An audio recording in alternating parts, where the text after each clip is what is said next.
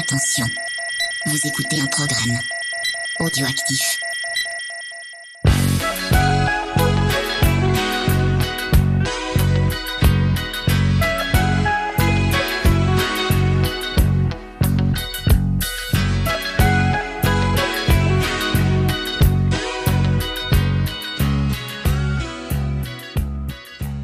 Camarades Borinos, bienvenue pour cette nouvelle émission d'émotion et canapé, l'émission qui parle de cinéma avec émotion et sur un canapé. Ça y est, vous avez l'habitude de ce petit euh, rendez-vous. Alors euh, maintenant, ça fait un moment, donc on peut plus vraiment parler de nouveautés. Hein, vous connaissez le principe, euh, c'est nos auditeurs qui viennent discuter avec nous, qui viennent nous raconter une scène précisément dans un film qui les a marqués et qui doivent nous expliquer pourquoi. Alors c'est toujours un plaisir de faire de faire ça. Et aujourd'hui, j'ai la chance d'avoir un de nos illustres auditeurs puisque c'est le Corbeau qui est avec nous. Comment ça va, Corbeau? Eh ben, ça va bien, ça va bien. Très heureux d'être ici. donc, donc je t'appelle Corbeau. Il n'y a pas de souci. Ça euh, va. Et c'est lié à ta plastique physique ou, euh, ou volatile? Un animal que j'ai bien. J'en ai plein de mon jardin. Donc, euh, je sais pas. J'ai pris ça, j'aime bien. Ouais, ouais, c'est simplement. pas, c'est pas mal, Corbeau. Ça fait un petit peu dark tout de suite, ça va, ça le fait bien.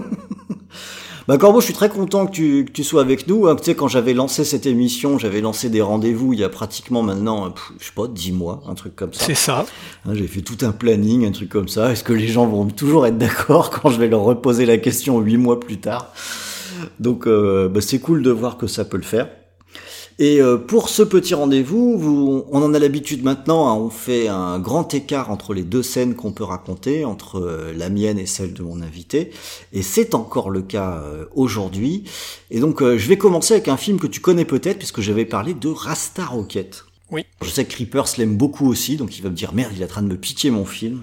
Mais euh, on avait déjà un petit peu parlé de ce Rasta Rocket. Alors c'est un film de 93 et qui a été réalisé par John euh, Turtletaube. Alors c'est, on peut pas dire que ce soit un réalisateur de, de grand génie. Hein. Je sais pas si tu vois ce qu'il a déjà fait, ce type-là. Je crois pas, non. Tu vois, rien que le nom me dit pas énormément. Bah, attends, attends. Son, son dernier film, c'est En eau trouble avec euh, Statham. Aïe. Euh, après, dans ses, dans ses, euh, ses faits d'armes, il y a les, les Benjamin Gates avec euh, Nicolas Cage, que, j'aime plutôt bien, moi, personnellement. Surtout pour Nicolas Cage. Bah ouais, c'est ça. Dès qu'il y a Nicolas Cage, je suis un peu. euh, Ouais, oui, c'est du bonheur, quoi. Et puis, et puis surtout, il a quand même fait, avant de faire Rasta Rocket, il avait fait Ninja Kids. Et donc ça, ça envoie du pâté. Euh, faut, Ah, tu m'étonnes. faut bien reconnaître. C'est c'est du lourd, c'est du lourd. Ouais, donc voilà, c'est pas non plus le, le, le réel incroyable. N'empêche que moi, Rasta Rocket, j'aime bien. Euh, tu l'as vu ce film? Oui, je l'ai vu. Il y a sacrément longtemps, mais je l'ai vu, oui. Alors, à mon avis, c'est plus l'histoire hein, ou le, qui, qui fait le, le succès du film plutôt que la réal. Alors, c'est c'est hyper efficace. En fait, c'est très banal comme scénario. C'est très classique pour un, un film qui traite de, du, du sport. Euh, après, moi, autant faire un aveu tout de suite, mais c'est ce que je vais développer. Moi, je suis une saucisse. Quand il est question de sport, j'adore ça. Je sais pas si t'aimes ça. Pas spécialement, mais on a tous nos déviances, hein, donc c'est pas grave. hein. Bah oui, je comprends. Euh, c'est confortable le sport à la télé. Euh, alors un petit résumé du film au cas où euh, vous ne le connaîtriez pas. Donc euh, Rasta Rocket, c'est basé sur une histoire vraie. C'est une, une équipe de bobsleigh qui vient de Jamaïque, donc des gars qui ont absolument rien à voir, mais qui ont décidé de s'entraîner très très fort pour participer aux Jeux Olympiques. aux Jeux Olympiques d'hiver, donc sur une course de bobsleigh, donc une histoire très improbable. Et on a une, une vraie comédie, donc c'est très léger. Hein, euh, Oui, oui, oui. voilà, ça dégage beaucoup de bonne humeur. euh, bon, euh, ça, ça a pas inventé l'eau tiède hein, non plus. Ah, mais il a, il a des bonnes qualités, ce film. hein. Il a des bonnes qualités. C'est un feel-good movie. euh, C'est ça.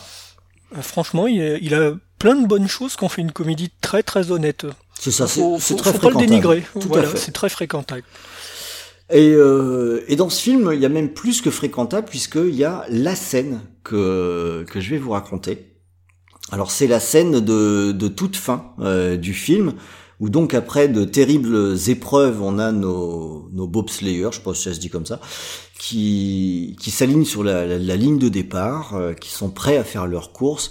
Euh, ils se lancent. Alors évidemment, des Jamaïcains en bobsleigh, déjà ils ont un capital sympathique et très fort. En face, il y a l'Allemagne, les États-Unis, des cadors.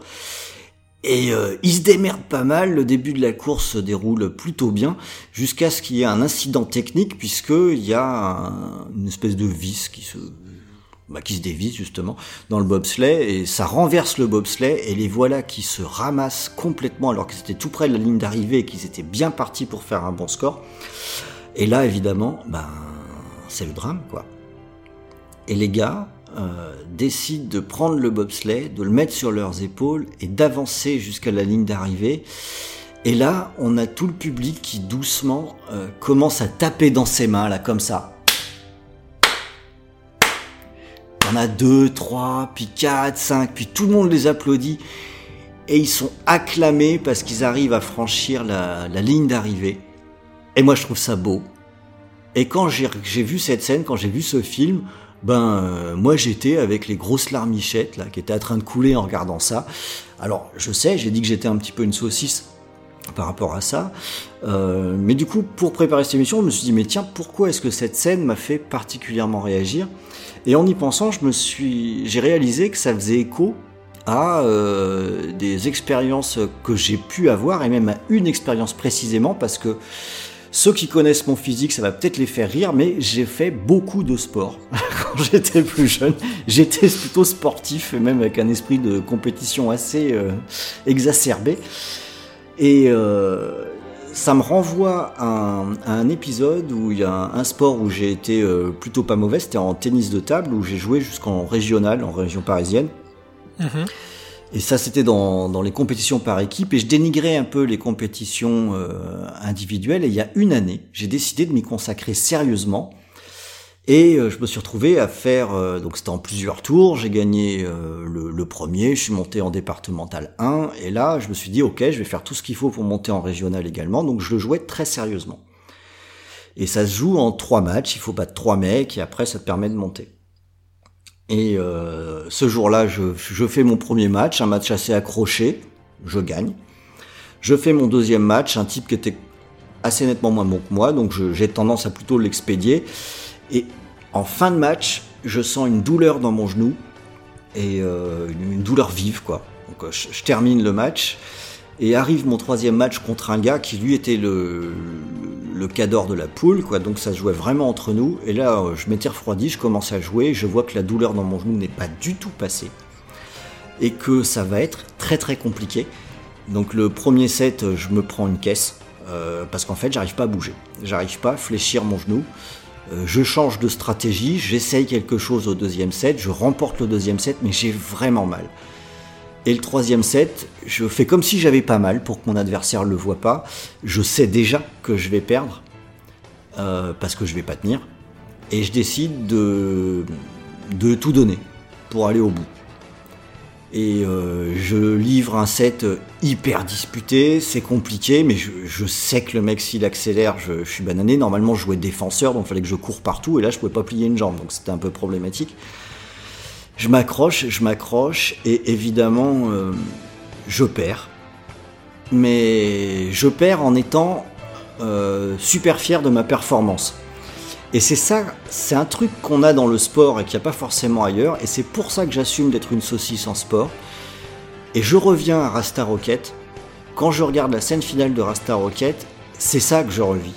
C'est de se dire que le plus important, euh, ça va faire très Coubertin, mais c'est pas forcément de gagner. C'est que l'adversaire, c'est nous-mêmes, et que si on veut se respecter, il faut franchir la ligne, il faut aller jusqu'au bout, faut pas abandonner. Et c'est ce que font ces types dans Rasta Rocket, euh, qui ont un peu fait les pitres pendant tout le film, mais à la fin, d'un seul coup, si la scène fonctionne, c'est parce que ça parle d'une valeur qui est, essentielle dans le sport, qui est la valeur du, dépassement, quoi. Euh, de pas abandonner. C'est ces marathoniens qui arrivent, qu'on- qui arrivent sur les genoux pour franchir la ligne plutôt qu'abandonner. Voilà, ne jamais abandonner, aller euh, jusqu'au bout, se dépasser. Voilà, c'est des valeurs qui me parlent beaucoup et c'est ce que j'ai pu avoir quand, quand je faisais du sport. Alors c'est cette scène en tennis de table qui me revient, il y en a eu d'autres, mais c'est celle qui m'a le- étrangement le plus marqué, alors que j'ai eu des victoires contre des types qui étaient euh, autrement plus forts dans d'autres contextes. Mais c'est plutôt cette défaite que j'ai gardée, parce que cette défaite finalement, c'était une victoire, et c'est un peu ce que nous montre euh, le film, et c'est ce qui fait que ça rentre bien en résonance, euh, en tout cas pour moi. Je dis en tout cas pour moi, parce que toi tu m'as dit que le sport c'était pas trop ta cam, alors peut-être en vrai, hein. Ah, complètement. Euh, le sport, c'est pas pour moi. Non. Euh, vraiment pas, vraiment pas.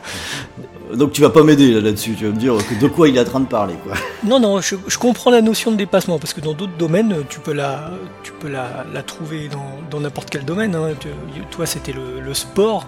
Tu peux la trouver euh, dans ton travail, dans ce que tu fais, dans n'importe quelle activité en fait. Et essayer d'aller de faire le, le mieux en étant seul des fois, de faire le mieux de, de- le mieux possible. Hmm.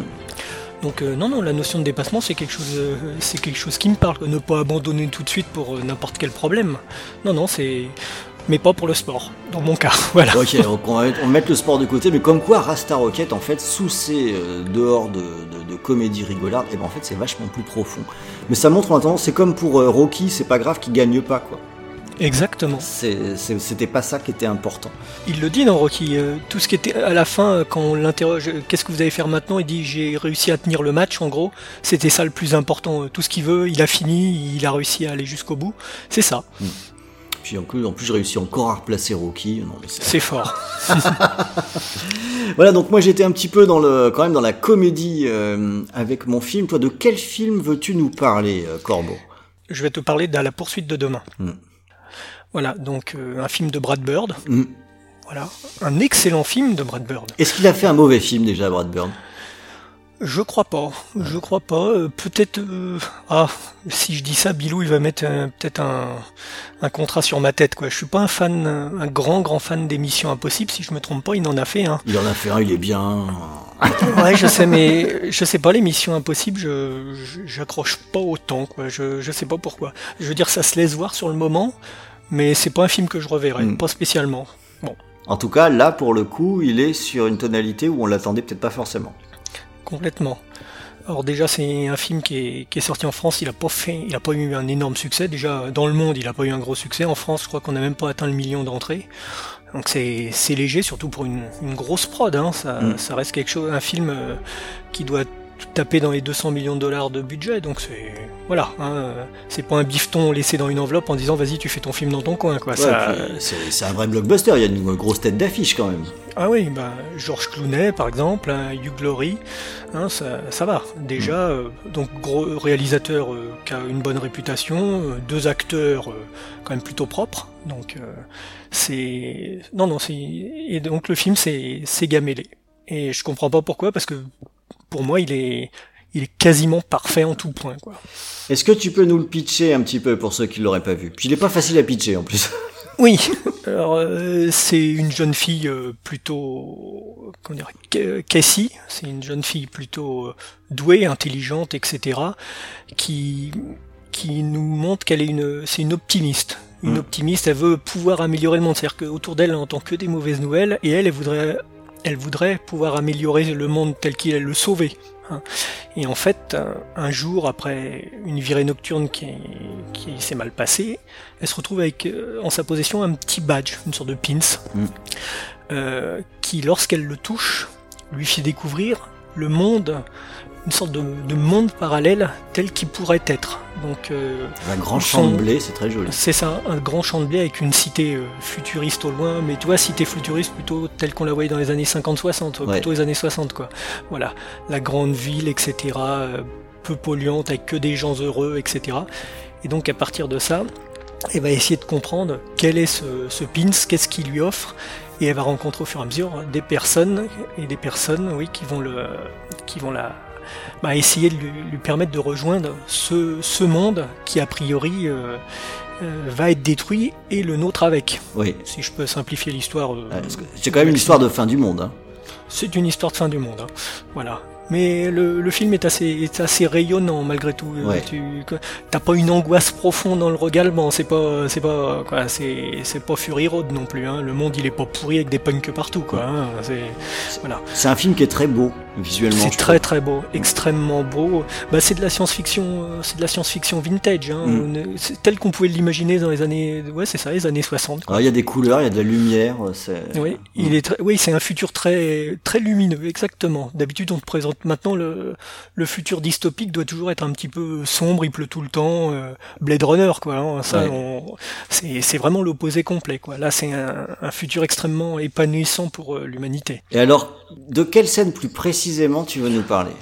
Alors, ils ont, les personnages ont réussi à, à rejoindre ce, ce, ce, monde de demain, Tomorrowland, comme ils disent en anglais.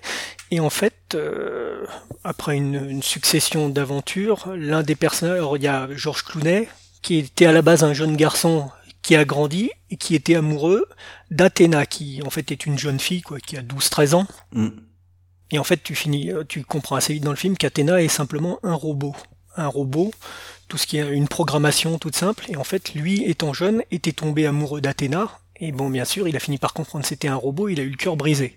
Voilà, il est devenu un adulte euh, cynique, désabusé, qui vit dans sa maison euh, planquée, etc., qui a été expulsé de ce monde de demain, et qui, bah, qui vit seul et qui a un, gros ressentiment, qui pense que le monde ne peut plus être sauvé, et surtout, bah, qui a eu le cœur brisé. Il a baissé les bras il a baissé les bras. Il a baissé les bras, il a eu l'impression d'être abandonné, et puis bah, cette rupture avec Athéna, euh, quand il s'est rendu compte que c'était un robot, ça, l'a, ça, lui a flingué sa vie en fait. Mm bon, il y a eu un combat contre le méchant et Athéna a été blessée. C'est-à-dire qu'elle a pris un, coup de laser, c'était ça, un coup de laser en, pleine poitrine et en fait, euh, elle ne peut pas être réparée.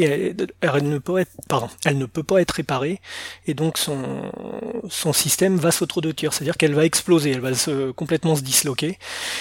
En fait, ils vont utiliser un petit peu plus loin son corps pour détruire euh, la machine infernale Comme qui devrait... C'est ça. En fait, elle va provoquer une réaction en chaîne. En explosant, elle va détruire le reste. Et donc, avant de, d'exploser, elle a quelques minutes devant, devant elle, et elle et Georges Clooney, donc euh, Franck, on va l'appeler Franck, ça sera plus simple, se parlent. Et en fait, l'un et l'autre parlent euh, à mots couverts en fait à chaque fois des sentiments qu'ils ont eu l'un pour l'autre. Elle, elle explique qu'elle aurait dû signaler plusieurs fois que quand elle était en sa présence, elle avait des sortes de, de bugs, de troubles du comportement, qu'elle ne les a jamais signalés. Donc déjà, c'est une machine, mais tu vois qu'elle a été affectée par un mm. être humain, quoi. Il l'a, cet être humain l'a profondément marqué. Et lui, bah bien sûr, pour elle, Athéna, c'était euh, l'idéal, son idéal féminin de petit garçon et tu sens que l'histoire est dans sa tête, elle s'est jamais finie. Mm. Et donc il se parle, il se parle et, tu sens euh, comment dire plein de regrets, de la tristesse, etc. de, de tout ce qu'ils ont. Et puis surtout, il sait qu'elle va mourir, qu'il la voit pour la dernière fois. Et voilà, c'est cette scène qui est, je trouve, extrêmement poignante. Et surtout, elle est très bien tournée parce que d'un côté, tu as Georges Clooney qui a, quoi, qui a, qui a la soixantaine maintenant, hein, c'est ça. Hein. Mm. Quand le film a été tourné, je sais pas quel âge il avait, bon, il est dans ces eaux-là. Et en face de lui, celle dont il est amoureux, euh, bah, c'est une gamine qui, avait quoi, 12-13 ans, quand, peut-être 15 ans même. Ouais, je dirais qu'elle avait 15 ans quand le film a été tourné.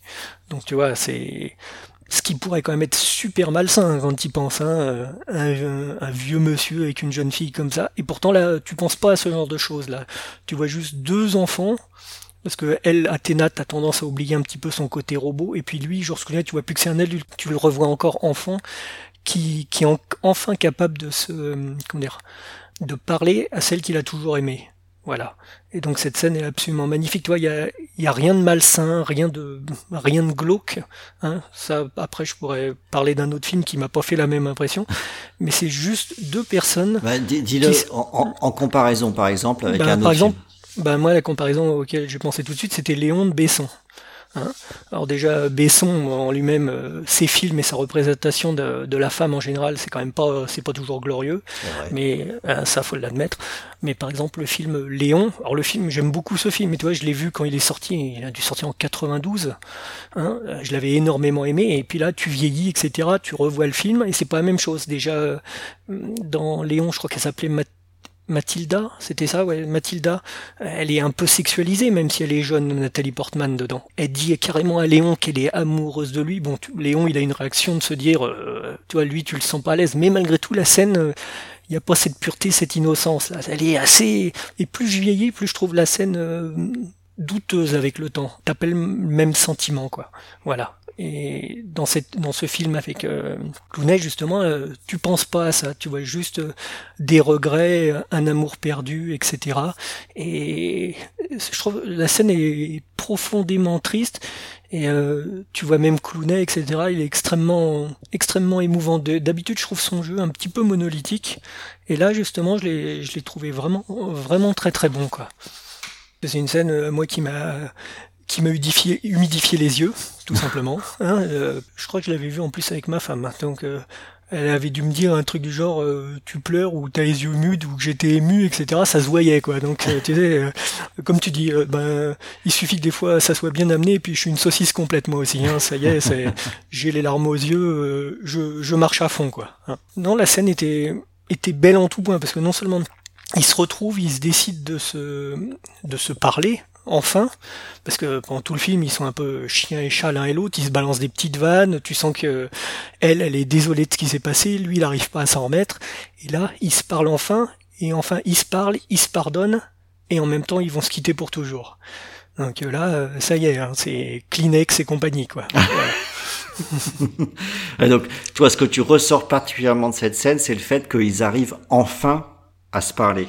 Oui, ils se sont parlé, c'est-à-dire qu'ils auraient pu le faire euh, en fait, c'est triste parce qu'ils auraient pu le faire tellement de fois avant. Parce que, quand dire, elle, elle est restée à l'âge de 12-13 ans, hein, comme je t'ai dit. Lui, il devait être dans ces eaux-là, 10-12 ans à tout casser. Et maintenant, euh, Clooney, enfin Franck, il avait, il avait, il a 50-60 ans. Donc ils ont, ils ont passé, c'était ça se passait dans les années 60. Le film est, ouais, ça se passe 50 ans après. T'imagines? 50 ans d'une vie de regrets, etc. Lui, en plus, euh, dans le film, tu le vois qu'il est tout seul. T'es pas sûr qu'il ait refait sa vie. T'as l'impression que c'est un vieux gars qui est resté dans sa maison et qui a abandonné. Donc t'imagines l'énorme regret, qui, tous les regrets qu'il peut y avoir derrière, quoi. Du coup, c'est ça le message du film? Non, non, je pense pas que c'est le message. Le, film reste très très optimiste en lui-même, mais euh, lui, par ce sacrifice et cette perte, il va, comment dire, bah, il va redresser la tête, hmm. il va de nouveau se mettre à se battre, de nouveau à, repartir euh, pour essayer d'améliorer le monde, mais tu sais qu'il a quand même perdu quelque chose, quoi. En fait, c'est ce sacrifice euh, qui a été nécessaire, enfin c'est comme ça que je le vois en tout cas, qui, euh, qui, le relance. En fait, ça le relance et peut-être en fait en tirant un trait sur, euh, sur cette histoire, c'est-à-dire ils ont soldé les comptes, il arrive à, à, repartir. Et toi, quand tu regardes ce film et en particulier quand tu regardes cette scène, tu te mets à la place de qui? Des deux. Parce que tu comment dire tu, tu peux être les deux quoi. Tu peux être celui euh, qui s'est senti trahi qui a été abandonné qui s'est retrouvé tout seul. Et en même temps tu peux être je veux pas dire le bourreau parce que c'est le mot est un peu fort peut-être mais tu peux être aussi celui euh, qui a pas voulu faire de mal mais qui a été maladroit etc donc tu peux tu peux tu peux être les deux tu peux être les deux. T'étais trop jeune, t'as mal géré la chose, etc. Ou de l'autre côté, euh, t'as pas su euh, passer à autre chose et t'es resté bloqué euh, ad vitam aeternam. Voilà. Cette scène que tu décris, en fait, elle m'a aussi beaucoup plu. Alors le film en général m'a beaucoup plu, alors que il était passé sous le radar pour moi aussi au moment de sa sortie. Mm-hmm. et ce que ce que j'ai retenu et c'est aussi un peu ce que tu as dit, c'est qu'il y, y, a quelque chose de très pur dans, dans cette scène. Ce qui fait que ça écarte euh, en fait d'autres questions qu'on pourrait se poser. C'est quand même un, vieux monsieur et une jeune fille en quelque sorte. C'est ça, oui. mais mais en fin de compte, le, la pureté de ce qui de ce qui est montré, euh, je trouve que ça balaye tout. Exactement. Et que euh, pour pour le coup, ça fonctionne ça fonctionne extrêmement bien quoi. Euh, sur ce qui est, sur ce là. Moi, moi, je m'étais plus, je m'étais franchement mis à la place de, de, de Franck dans, dans cette scène-là. Et tu sais, c'est ces moments quand tu regardes un film, tu te dis aussi, euh, ouais, c'est pas con. Si j'ai un truc à dire, faut peut-être que je le dise un peu plus tôt, plutôt que d'attendre d'être à la retraite, quoi. Exactement. Puis surtout, euh, dans ce cas précis, euh, comment dire. Bon, il y a aussi le fait que ça s'est atténué parce que pendant tout le film, Athéna est un robot. Hmm. Bon, ça à mon avis euh, ça joue c'est pas comme si elle avait parce que le personnage de le grand méchant euh, interprété par Hugh Glory euh, il lui par contre il a pas vieilli parce qu'il a pris des pilules des traitements etc il est il a conservé à peu de choses près alors ça aurait pu être ça, c'est-à-dire une jeune fille qui a pris un traitement et qui est restée une gamine. Non, non, c'est un robot, donc à mon avis, ça aide aussi à passer l'idée de la, de la chose, quoi. Lui, il a été amoureux d'un idéal féminin, en plus, Mm. il ressemble limite à une, une petite fille de la comtesse de Ségur, à peu de choses près, quoi. Tu la vois au début, euh, coiffée comme dans les années 60, la petite robe, etc. C'est, limite une, euh, c'est une, une- limite une petite fille comme tu peux l'imaginer à cette époque-là, quoi. Ouais, tout à fait. Donc, euh, Après, le film est extrêmement bien construit. Hein. C'est-à-dire que quand, Oui. quand, quand arrive cette scène, euh, on a totalement assimilé que cette, euh, cette jeune fille n'est pas une jeune fille, qu'elle a, qu'elle a le même âge, quoi.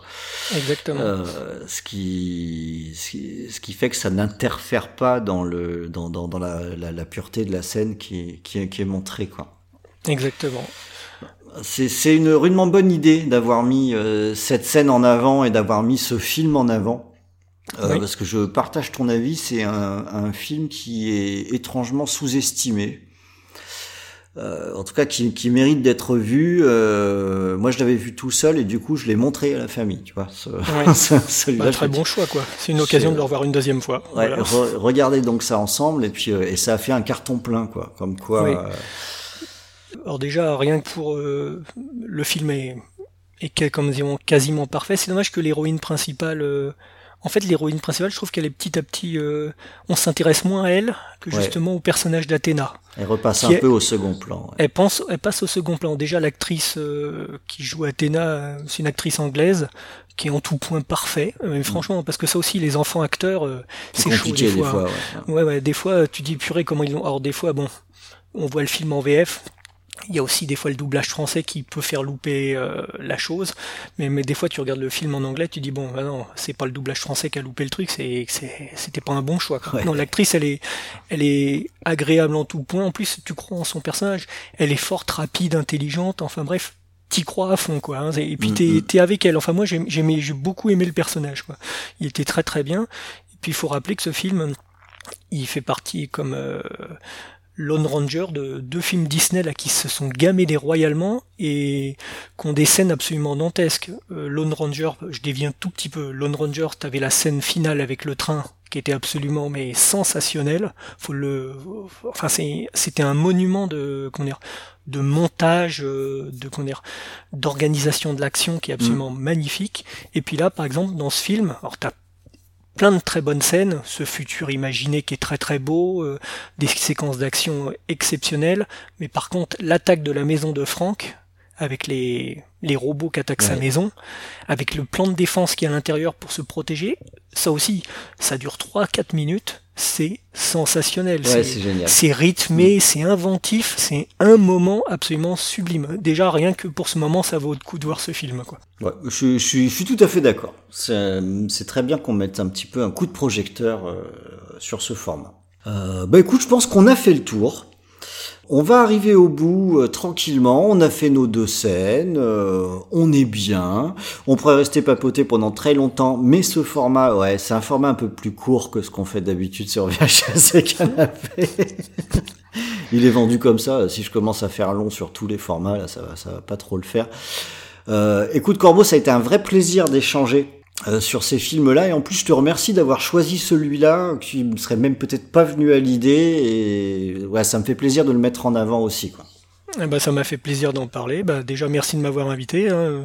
Comme tu dis, les, les comment dire, les invitations, elles- elles- ça fait plus de dix mois que tu m'avais invité et, et ben, j'attendais avec impatience. Donc c'est aussi Voilà. un message d'espoir parce que je crois que j'en ai encore deux derrière. Je tiens mes engagements. Ça prend oui, oui, du ça, temps, mais ça je fait les vraiment tiens. très très plaisir. ça fait vraiment plaisir, quoi.